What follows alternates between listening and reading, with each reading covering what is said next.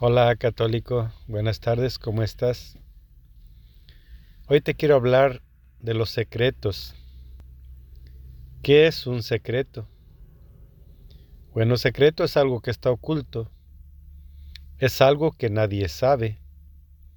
Nuestra imaginación siempre nos lleva a pensar en que hay algo secreto, en que desconocemos algo. Sí, Siempre estamos curioseando por querer saber algún secreto. Hay muchas personas que llegan a ti y te quieren contar sus secretos. Tú, confiado, cuéntame, cuéntame ese secreto. Quieres saber el secreto. Pero a veces esos secretos son tan graves Fíjate, pesan mucho, tan pesados que te arrepientes de haberlos escuchado. Cambian tu vida para siempre, cambian tu relación para siempre con esa persona que te contó el secreto. Si tú no muestras ningún cambio y la persona cree que aceptaste el secreto, a lo mejor la persona que te contó el secreto quedó tranquila, quedó conforme, o tal vez quedó inquieta de que tú no puedas conservar aquel secreto y lo vayas a publicar o transferir o comunicar a alguien más. Él ahora está vulnerable, pero también puede estar satisfecho de que ya se va a saber ese secreto que él tenía guardado y que era tan difícil.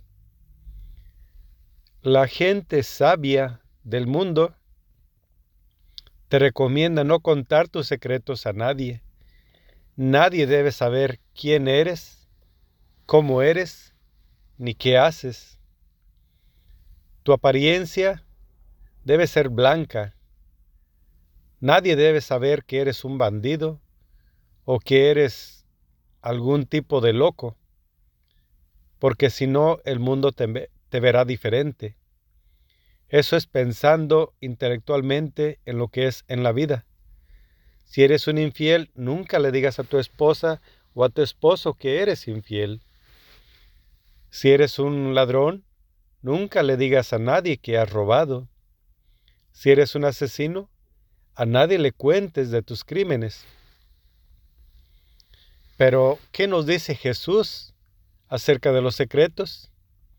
Bueno, Jesús no quiere que conservemos secretos.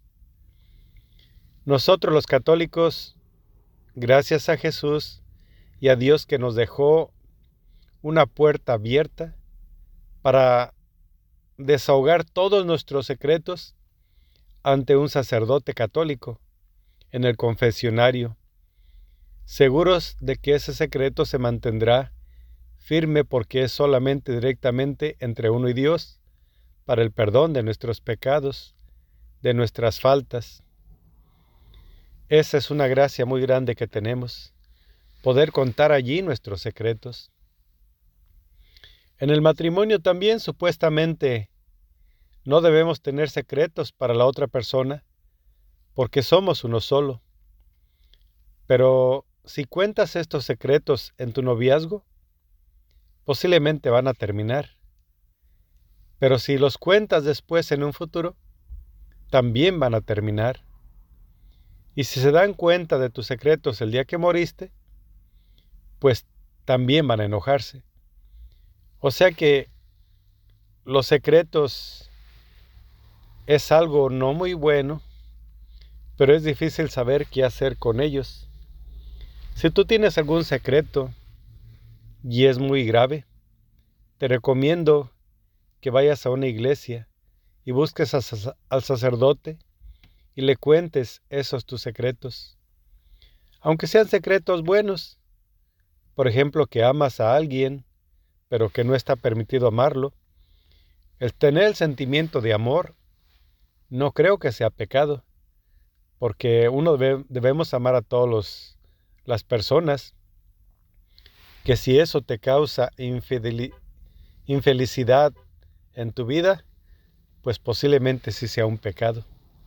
y debes tratar de cambiar ese amor a una sola amistad.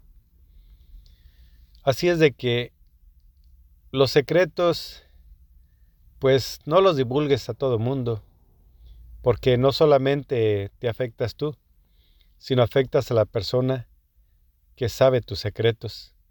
Si es un buen amigo, es muy difícil vivir con los secretos que son tuyos, se les carga en su conciencia.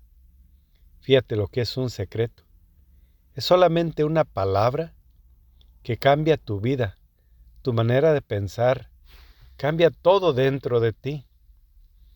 Parece increíble que un simple sonido, un simple murmullo del viento pueda cambiar de ti toda tu vida. Pero si es un secreto oculto, llévalo, llévalo a la iglesia y entrégaselo a Dios. Si tienes temor de que tu sacerdote local de tu parroquia te conozca o conozca a tus amigos, pues lo bueno de la Iglesia Católica es que es universal y en todos los pueblos existe una Iglesia Católica y la confesión vale lo mismo en tu pueblo local que en cualquier otra ciudad o cualquier otro pueblo. Y pues realmente te estás confesando con Jesús. Ningún sacerdote tiene derecho a divulgar y está obligado a callar siempre esas, esos secretos, porque son secretos de confesión que nadie debe saber, y es que es algo muy fuerte y muy delicado para la mayoría de las personas. Por eso no todos pueden ser sacerdotes. Inclusive hay sacerdotes que tienen flaqueza y pues no es fácil para ellos soportar o vivir todos los pecados que tiene la humanidad, porque hay personas que ante la gente es lo mejor, pero cuando confiesan sus pecados ante un sacerdote, se desmorona completamente el sacerdote de ver tanta maldad, pero solamente la misericordia de Dios es de lo que disponemos. Y si ese pecador deja todos sus pecados y se arrepiente, pues vamos a confiar la misericordia de Dios y que no importa cuántos sean, Dios te los perdona a ti y a mí y a todos los que en Él creemos. Que Dios nos bendiga hoy y siempre. Amén.